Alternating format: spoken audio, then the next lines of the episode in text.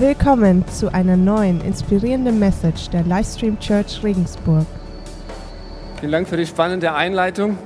Ich wünsche euch einen wunderschönen guten Morgen. Es ist gut, euch zu sehen und äh, es ist gut zu sehen, dass ich nicht der Einzige bin, der noch nicht im Urlaub ist, aber bald bin ich. Ja. Ähm, ich fange mit der Frage an, bist du schon mal erschrocken über deine eigene Fähigkeit, Unheil anzurichten? Das ist eine steile Frage am Sonntagmorgen, ähm, kurz vor der Urlaubszeit. Ähm, und wir sind eigentlich alles nette Typen so, ja? Wir richten ja kein Unheil an. Oder, Andi? Also die meisten sind nette Typen, ja? Ich bin zeitweise, und das letzte Mal gar nicht so lange her, echt schockiert darüber, ähm, zu welchem Unheil ich in der Lage bin, und wie schnell es geht, dass ich von einem Zustand komme, wo Vögel zwitschern, die Sonne scheint, die Blumen blühen, alles ist wunderbar. Und ich komme in einen Modus, der total destruktiv ist. Und ich merke, ich habe in Gedanken, stehe ich vor Optionen, die das Zeug dazu haben, alles kaputt zu machen. Alles kaputt zu machen, was mir lieb und wertvoll ist. Ich werde ein bisschen konkreter und erzähle euch eine kleine Geschichte. Die hat sich vor eineinhalb Wochen etwa zugetragen. Äh, wir, das sind meine Frau Tina und unsere drei Kinder. Wir sitzen im Auto, die Stimmung ist gut, wir sind unterwegs ins Legoland. Ähm, das Wetter ist toll, wir machen Familienausflug. Beste Voraussetzungen, dass das ein toller Tag wird. Wir sind kurz vorm Ziel und kurz vorher biege ich irgendwie nochmal falsch ab. Eigentlich eine Kleinigkeit. Ähm, Tina sitzt neben mir und gibt irgendwelche abfälligen Laute von sich.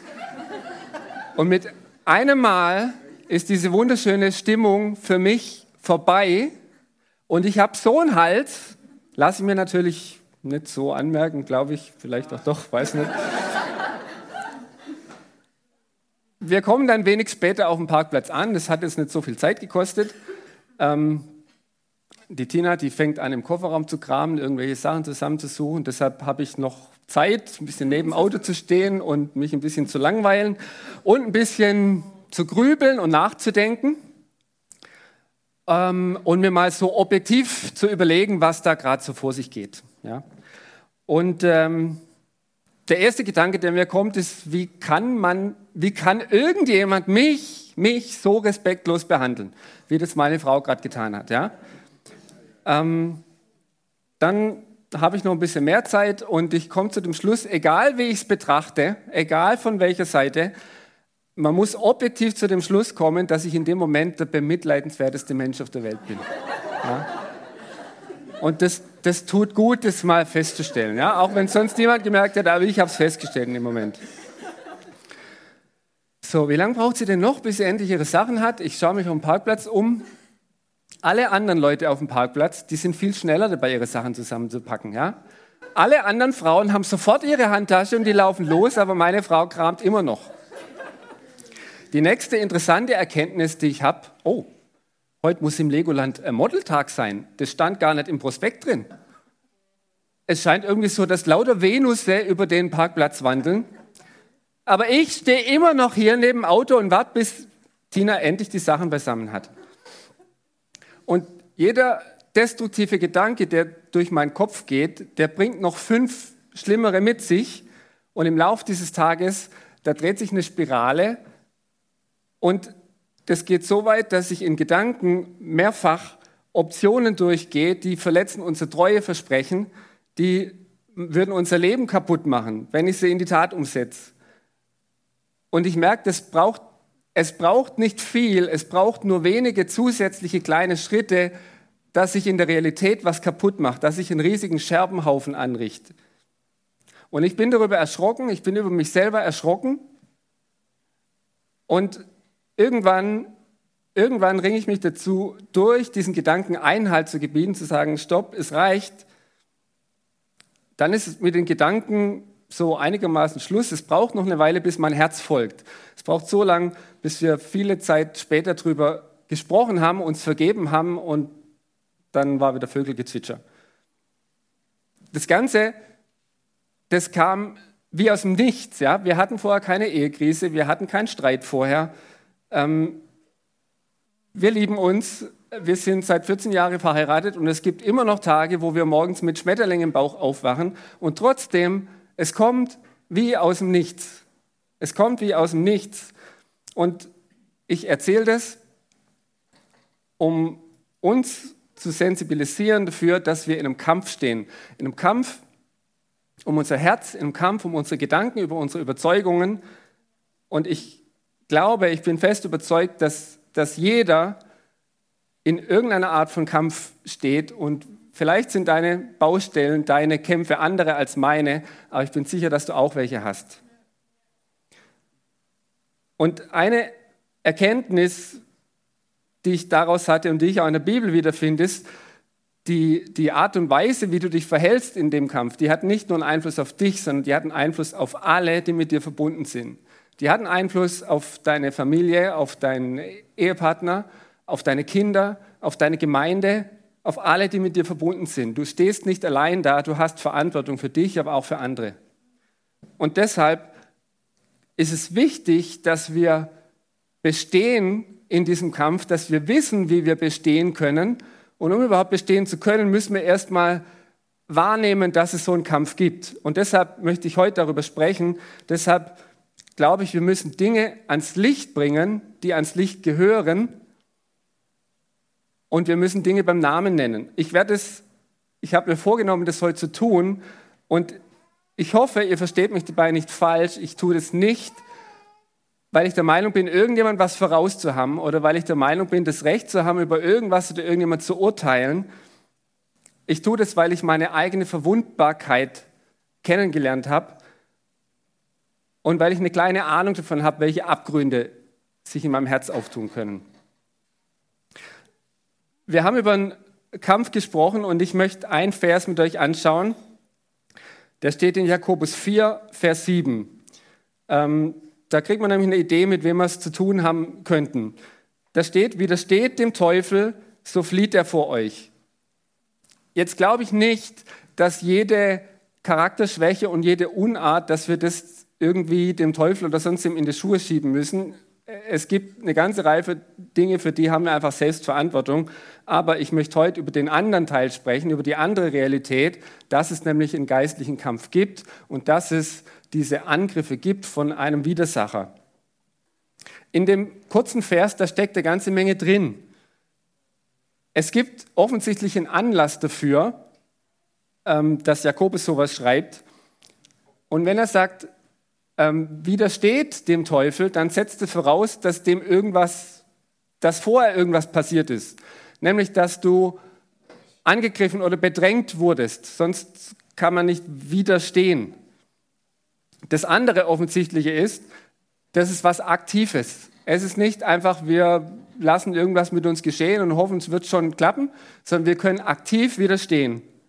Und das Dritte ist, wenn wir das Richtige tun, nämlich widerstehen, dann hat der Teufel keine Macht über uns und flieht. Und daraus können wir drei Dinge ableiten, nämlich Angriffe sind normal, es ist nicht ungewöhnlich und wir sollen aktiven Widerstand leisten und Jesus in dir ist mächtiger. Jetzt könnte man eigentlich schon aufhören, das wäre ein gutes Ende für die Message und das Wesentliche ist gesagt. Ein Punkt, warum ich noch nicht aufhöre, ist der, dass es ganz, ganz unterschiedliche und ganz komische Vorstellungen darüber gibt, wer dieser Gegner ist, mit dem wir es zu tun haben, wer der Teufel ist. Ja, wenn man das Wort Teufel in den Mund nimmt, dann gibt es in der Regel zwei mögliche Reaktionen. Entweder so, uh, uh, uh, sag's bloß nicht. Ja, da muss man Angst haben davor. Oder die andere, uh, wie kann jemand im 21. Jahrhundert noch von einem Teufel reden?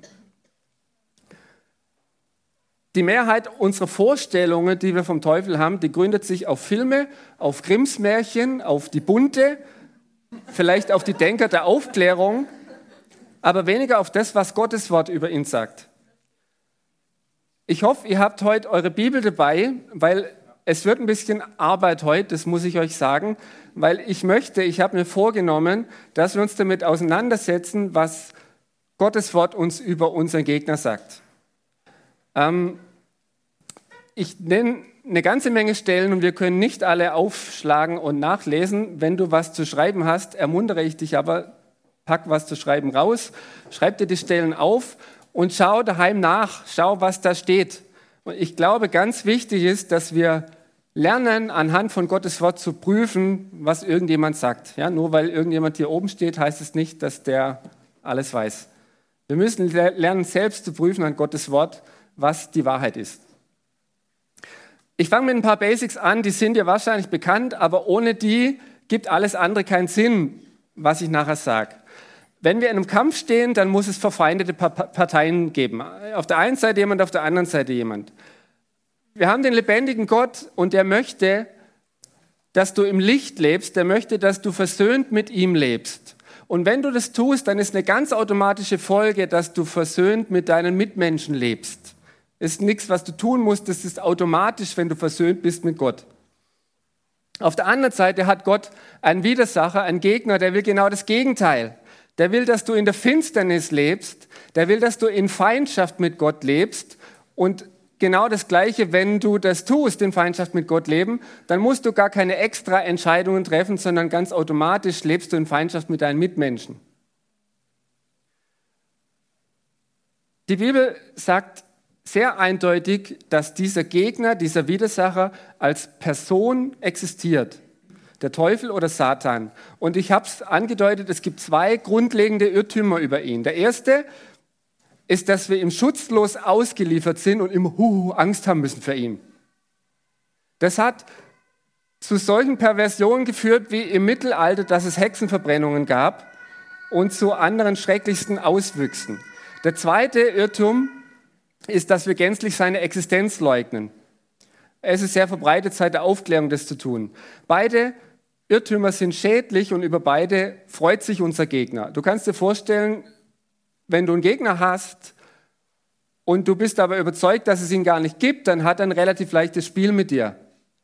Und genauso, wenn du ihn anstarrst wie so ein Kaninchen vor der Schlange, bewegungslos, dann hat er auch ein leichtes Spiel mit dir. Beides ist nicht hilfreich. Wenn wir also darüber sprechen, dass es einen Kampf gibt, dass wir einen Gegner haben, dann ist es gut, wenn wir was darüber wissen, was die, die Wesenszüge sind von unserem Gegner. Und jetzt wollen wir anfangen zu graben in Gottes Wort und ein Satz noch voraus, wir kämpfen nicht gegen Menschen. Das ist extrem wichtig, wir kämpfen niemals gegen Menschen. Da gibt es auch eine Bibelstelle, Epheser 6, Vers 12, die erste, die du notieren kannst. Wir haben nicht mit Fleisch und Blut zu kämpfen. Mit wem haben wir es dann zu tun? Der Name dieses Gegners, der verrät seine wesentlichen Eigenschaften. Ich kann kein Griechisch, aber ich habe gelesen, auf Griechisch gibt es zwei Wörter, Diabolos, das kennen wir irgendwie, diabolisch gibt es, Diabolos und Satanas. Beide bedeuten ungefähr das Gleiche, Auseinanderbringer, Ankläger, Verleumder, Täuscher, Anfeinder. Das beschreibt schon wesentlich und sehr gut, was er so tut den ganzen Tag.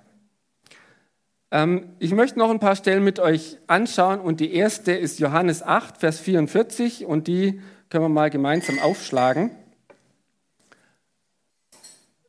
Da steht, der Teufel ist ein Mörder von Anfang an, er steht nicht in der Wahrheit, denn die Wahrheit ist nicht in ihm.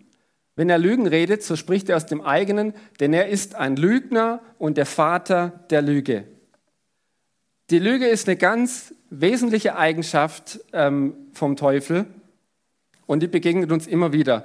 Woanders, eine andere Stelle, wo sie uns begegnet, ist ganz am Anfang in unserer Geschichte als Menschen, 1. Mose 3, die Schlange, die Adam und Eva verführt Sie tut es mit Lüge. Eine andere Weise, wie er uns begegnet, wie er beschrieben wird in der Bibel, ist in der Offenbarung als Drache, zum Beispiel Offenbarung 13, Vers 2. Jetzt steht auch eine ganze Menge drüber über seine Herkunft. Und das, der Teufel kommt nicht aus dem luftleeren Raum, er war nicht einfach so da. Der Teufel, so lesen wir in der Bibel, ist geschaffen von Gott er ist ein Geschöpf Gottes und zwar wurde er geschaffen vollkommen. Das ist ein bisschen überraschend. Und ähm, da möchte ich mit euch auch mal reinlesen in Hesekiel 28. Da gibt es eine ganze Menge interessante Verse. Und ich lese aus Hesekiel 28, Vers 11. Du warst das Abbild der Vollkommenheit, voller Weisheit und über die Maßen schön. Und etwas später, in Vers 14, du warst ein glänzender, schimmernder Cherub. Cherub ist das, der höchste Rang an Engeln, die es gibt, die direkt am Thron Gottes stehen. Ein glänzender, schimmernder Cherub und auf dem heiligen Berg hatte ich dich gesetzt. Der Satan war zu Beginn der Geschichte ein Engel Gottes, ein sehr hoher, vielleicht der allerhöchste der Engel Gottes. Er war wunderschön und er war weise, aber er ist gefallen. Auch das ähm, können wir nachlesen in Hesekiel 28, Vers 17. Weil sich dein Herz erhob, dass du so schön warst und du deine Weisheit verdorben hast in all deinem Glanz, darum habe ich dich zu Boden gestürzt und ein Schauspiel aus dir gemacht vor den Königen. Jesaja 14, Verse 12 und 3, da heißt es von ihm, wie bist du vom Himmel gefallen, du schöner Morgenstern? Du aber gedachtest in deinem Herzen, ich will in den Himmel steigen und meinen Thron über die Sterne Gottes erhöhen. Ich will mich setzen auf den Berg der Versammlung im fernen Norden. Ich will auffahren über die hohen Wolken und gleich sein dem Allerhöchsten. Weil er sich erhoben hat, über Gott ist er tief gefallen und wurde von Gott verstoßen. Aber er hat immer noch Macht und zwar wird er genannt der Fürst dieser Welt. Zum Beispiel in Epheser 2, Vers 2, da steht der Mächtige, der in der Luft herrscht. Es gibt eine andere Stelle in 2. Korinther 4, Vers 4, da wird er sogar genannt der Gott dieser Welt. Jetzt wissen wir was über seine Herkunft, wir wissen was über seinen Fall. Was, was ist sein Tun? Ein Teil steckt in seinem Namen. Er ist der Verkläger. Er ist der Verkläger der Heiligen. Das lesen wir zum Beispiel in Offenbarung 12, Vers 10 oder in Zacharia 3, Vers 1. Eine andere Stelle, er geht umher wie ein brüllender Löwe. Lesen wir in 1. Petrus 5, Vers 8. Wie ein brüllender Löwe und sucht, wen er verschlinge. Eine andere Gestalt, er taucht einmal als Löwe auf, er kann aber auch ganz anders auftauchen, nämlich als Engel des Lichts. Das können wir lesen in 2. Korinther 11, Vers 14. Das ist vielleicht das Tückischere als der Löwe. Und er kann sogar Zeichen und Wunder tun. Das lesen wir in 2. Thessaloniker 2, Vers 9. Jetzt wissen wir eine ganze Menge Dinge über ihn. Ein Grund, warum es keinen Grund gibt, sich vor ihm zu fürchten, ist, sein Urteil ist beschlossen, sein Ende steht fest. Jesus selber hat gesagt, jetzt ergeht das Gericht über diese Welt, nun wird der Fürst dieser Welt ausgestoßen werden. Das sagt er kurz vor seinem Tod und seinem Sieg am Kreuz in Johannes 12, Vers 31. Und das Ende, das wissen wir auch, lesen wir in der Offenbarung, der Teufel, der sie verführte, wurde geworfen in den Pfuhl von Feuer und Schwefel. Offenbarung 20, Vers 10, da wird er für alle Zeit bleiben, entmachtet. Als ich die Stellen durchgegangen bin, da ist mir eins sehr deutlich worden, und zwar, wir sind ziemlich schlecht vorbereitet, wenn wir einen Kampf erwarten, in dem der Gegner als so gnomartiger Ziegenbock mit Dreizack nach Schwefel stinkend daherkommt. In Wirklichkeit kommt er aber verkleidet als Engel des Lichts. Dann sind wir schlecht vorbereitet. Wir haben uns jetzt Wes Wesenszüge angeschaut. Wir wissen was, wie, wie ist unser Gegner, wo kommt er her? Und ich möchte versuchen, das noch einzuordnen in, in einen größeren Zusammenhang der Weltgeschichte, Gottes Geschichte. Ja? Wir haben ganz am Anfang die Erschaffung von allem. Gott hat die Engel und auch den Satan erschaffen. Wir haben den Fall Satans.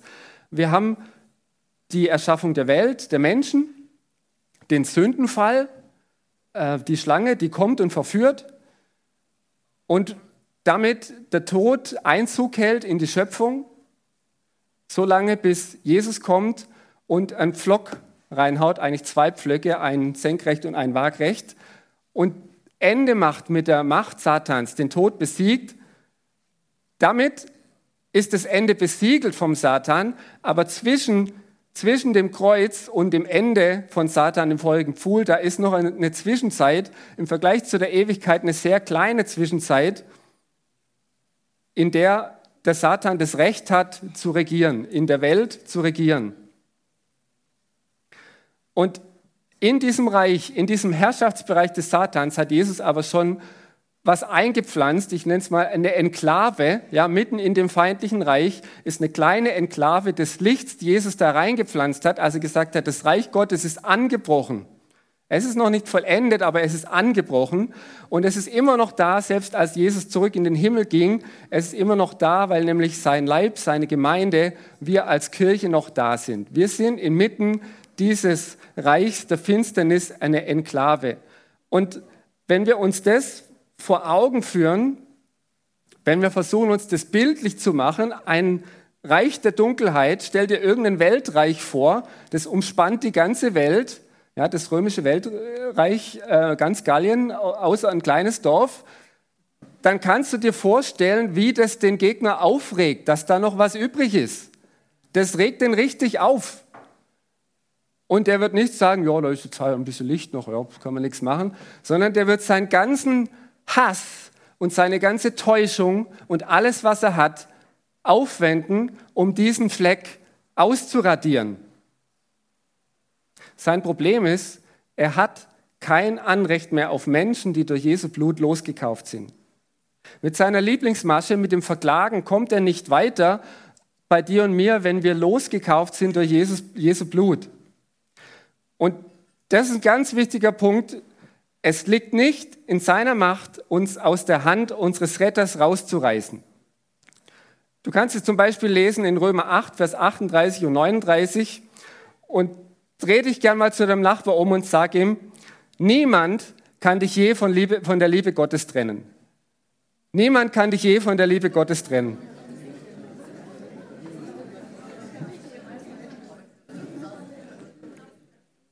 Das ist eine ganz wichtige Erkenntnis, aber ich glaube, wir wollen und dürfen nicht hier an der Stelle stehen bleiben. Es geht nicht nur um uns selber, sondern wir als Nachfolger von Jesus, als Teil seines Leibes, wir haben einen Auftrag.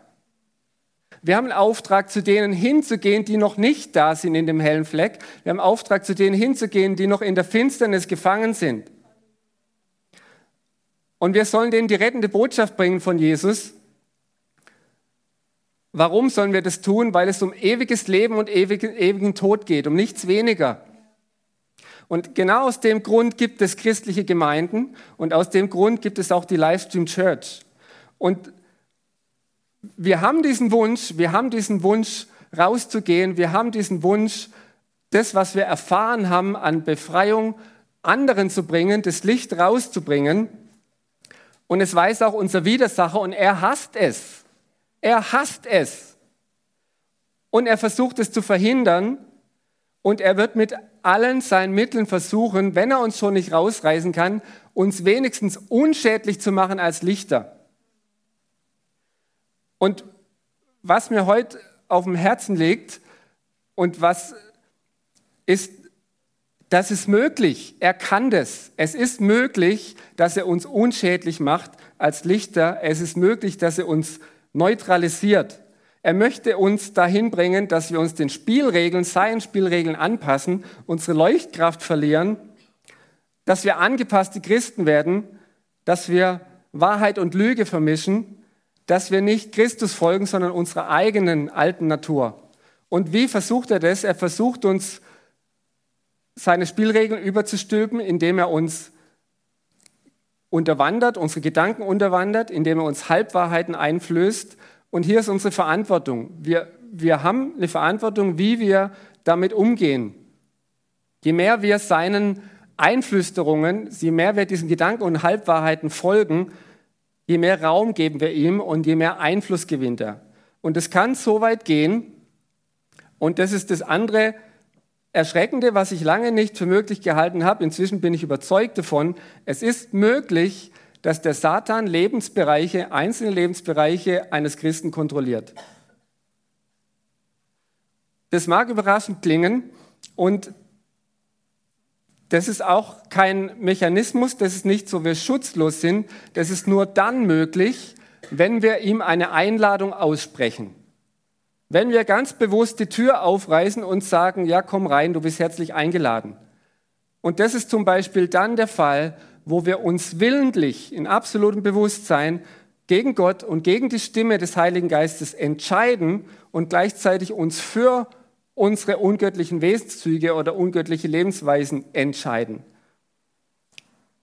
Und die Bibel ist hier ziemlich klar und nochmal, ich möchte ich möcht nicht ähm, Märchenbücher zitieren und ich möchte auch nicht alle möglichen Meinungen zitieren. Ich möchte schauen, was die Bibel darüber sagt, wo die Gefahr liegt, dass wir unserem Feind die Tür öffnen. Und da gibt es eine Reihe von Punkten, die sie ganz klar benennt. Und Nummer eins steht Hochmut und Stolz. Wir erinnern uns, Stolz, es war die erste Sünde, die jemals begangen wurde, nämlich die, die kam direkt vor dem Fall Satans. Die gehört zu seinem Wesenszug.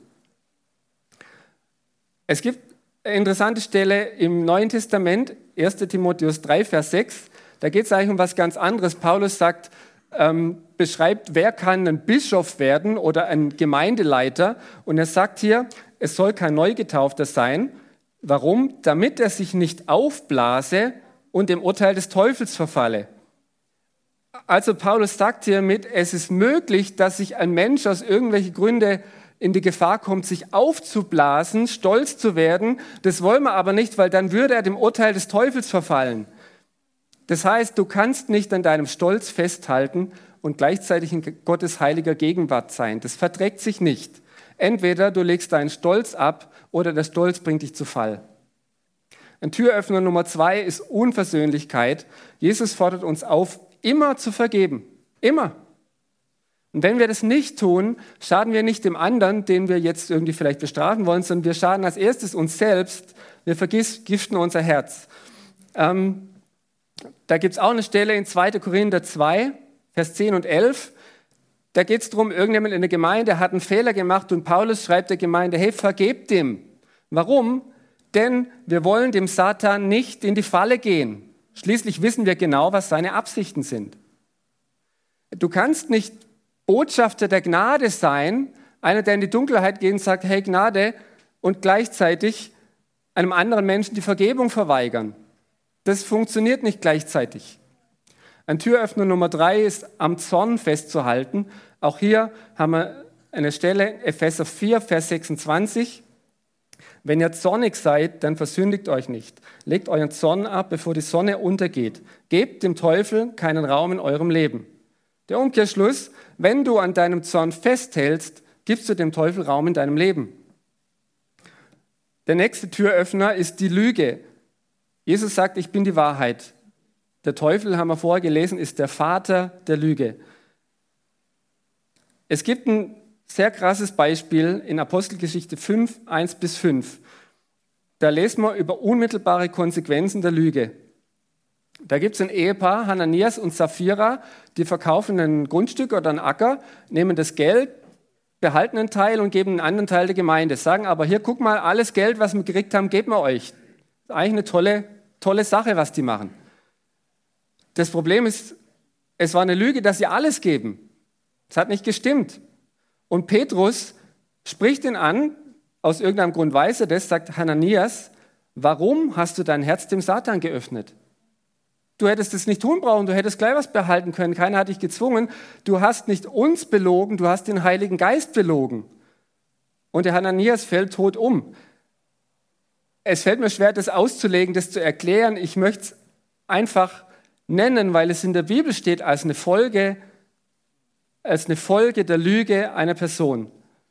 Du kannst nicht Botschafter sein für den, der sagt, ich bin die Wahrheit und gleichzeitig in täglicher Lüge leben. Ein weiterer Türöffner ist Okkultismus und Wahrsagerei. Jeder Umgang mit Hellseherei oder Wahrsagerei oder irgendwas in der Art öffnet dem Satan Türen. Und Gott selbst spricht davon, er nennt es ein Gräuel, zum Beispiel in 5. Mose 18, 10 und 11. Gibt es noch viele andere Stellen in Mose, wo das Gleiche steht.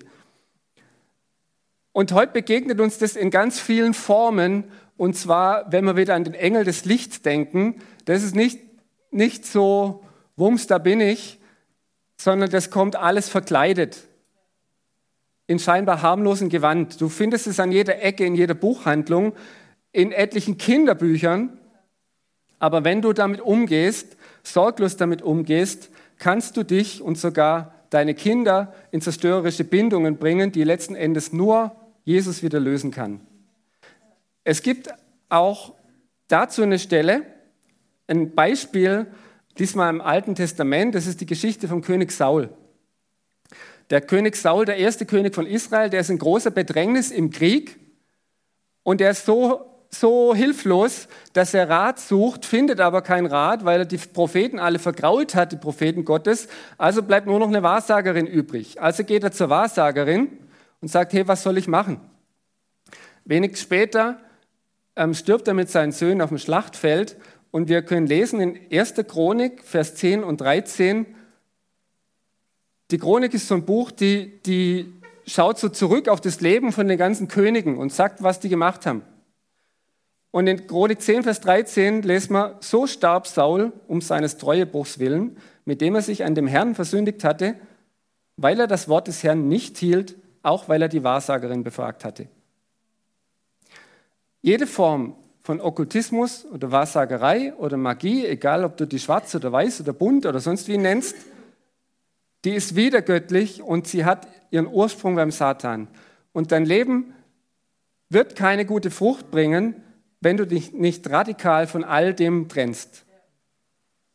Es gibt einen weiteren Türöffner, der benannt wird in der Bibel, das ist sexuelle Unmoral. Gott hat die Ehe geschaffen als einen exklusiven Bund zwischen einem Mann und einer Frau.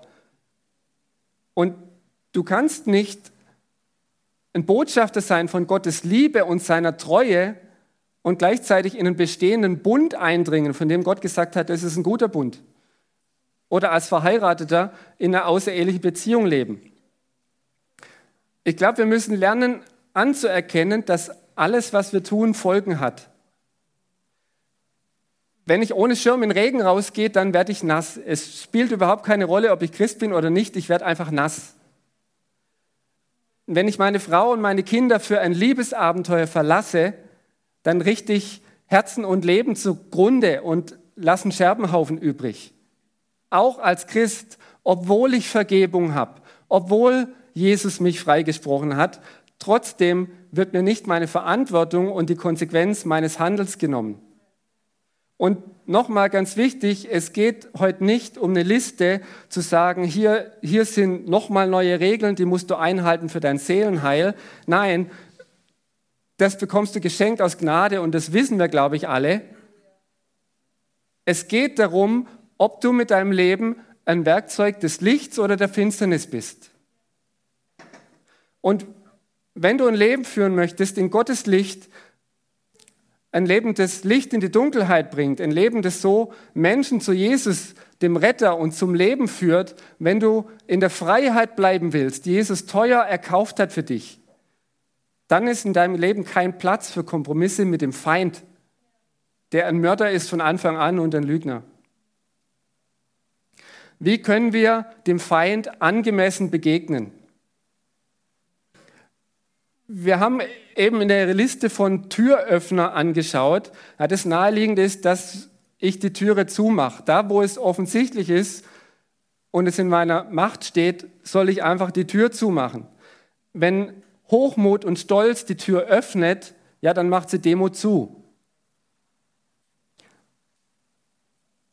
Ich habe es am Anfang schon mal gesagt, Furcht ist nicht hilfreich. An keiner Stelle der Bibel gibt es einen Anhaltspunkt, dass wir Angst haben sollen, dass wir den Feind Gottes fürchten sollen.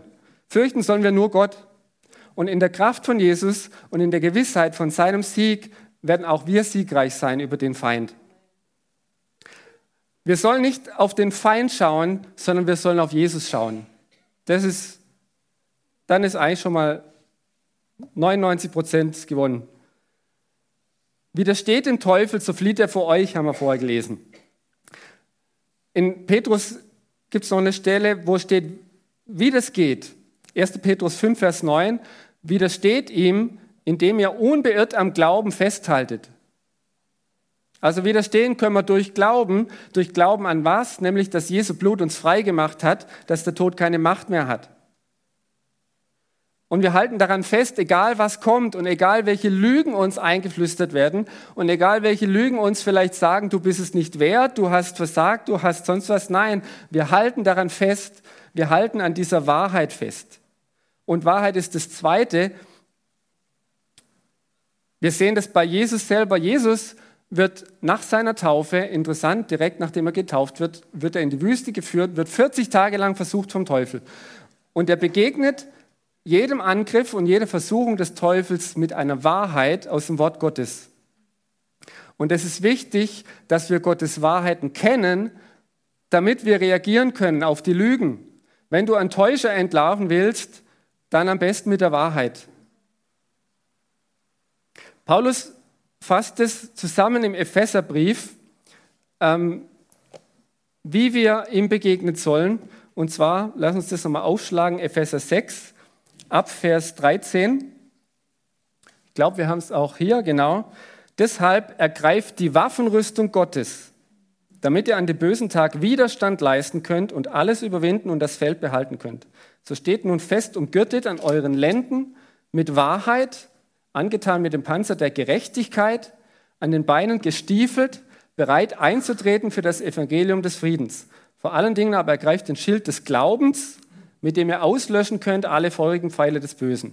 Nehmt den Helm des Heils und das Schwert des Geistes, welches ist das Wort Gottes. Das sagt eigentlich alles, was wir zu tun haben, um zu widerstehen und was wir brauchen, um widerstehen zu können. Jetzt komme ich zum letzten Punkt und der hat die Überschrift, trifft die richtigen Entscheidungen vor der Schlacht. Ähm, ganz vieles, was uns begegnet, fängt an auf der Ebene unserer Gedanken. Und es gibt einen Spruch, ich weiß nicht genau, ich glaube, er kommt von Luther, und der sagt, du kannst nicht verhindern, dass die Raben dir auf den Kopf scheißen, aber du kannst verhindern, dass sie Nest in deinen Haaren bauen. Das heißt, du kannst nicht verhindern, dass schlechte Gedanken kommen und das ist nicht das Problem dass irgendwo mal ein schlechter Gedanke vorbeizieht. Und das ist auch noch keine Schuld. Spannend wird es, wie gehst du damit um, wenn der kommt. Vor einer, einiger Zeit hat Stefan Grüttner mal eine Message gehalten und da ging es über Entscheidungen, die er getroffen hat. Ich erinnere mich nur noch an zwei davon. Die eine war, die hieß, ähm, er hat sich entschieden, seiner Frau immer treu zu sein. Und die zweite, an die mich erinnere, keiner kann ihn beleidigen. Das hat mich beeindruckt und ich finde es immer noch beeindruckend. Und wenn du solche Entscheidungen getroffen hast und die stehen da als Wächter über deinen Gedanken, dann glaube ich, ist ein Großteil der Kämpfe, die musst du erst gar nicht kämpfen, weil die gar nicht, das kommt gar nicht so weit. Weil die Wächter, die du da aufgestellt hast, die, die wehren schon mal 90 Prozent davon ab. Ich möchte dich heute ermutigen, solche weisen Entscheidungen zu treffen, die können zum Beispiel heißen, ich weiche nicht, egal was kommt. Die können heißen, ich schließe alle Türen, die ich dem Feind geöffnet habe. Ich beende eine Affäre, ich bekenne Schuld, ich vergebe meinem Vater, ich werfe alles auf den Müll, was mit Okkultismus oder Wahrsagerei zu tun hat. Ich lebe nicht für mich, sondern für Jesus oder irgendwas. Wenn du aufrichtig fragst, dann wird dir der Heilige Geist zeigen, welche Entscheidung für dich überfällig ist. Und wenn er das tut, dann zögere nicht, warte nicht auf morgen oder übermorgen, sondern triff die Entscheidung heute und triff sie jetzt. Und ich ermutige dich, wenn du so eine Entscheidung triffst, sie nicht für dich allein zu treffen, sondern sie mit jemandem zu teilen, mit einem guten Freund, mit einer Freundin, mit deinem Ehepartner, deiner Ehepartnerin oder mit jemand vom Gebetsteam. Du kannst nachher auf uns zukommen, wenn du Gebet möchtest, wenn du über was sprechen möchtest lass uns sowas gemeinsam vor Gott bringen, weil ich bin überzeugt, eine Entscheidung ist kraftvoller, wenn sie mit Zeugen getroffen wird. In der Regel haben wir am Ende des Gottesdienstes immer ein, ein Gebet, das wir Übergabegebet nennen. Ich möchte heute das etwas verallgemeinern als ein Gebet von Entscheidungen. Und wenn wir jetzt gleich ein gemeinsames Lied singen, bitte ich dich, frag Gott, frag den Heiligen Geist, welche Entscheidung steht an in meinem Leben. Und wenn du, wenn du eine Entscheidung treffen willst heute mit Jesus, dann lass uns das nachher gemeinsam tun und lass uns gemeinsam beten.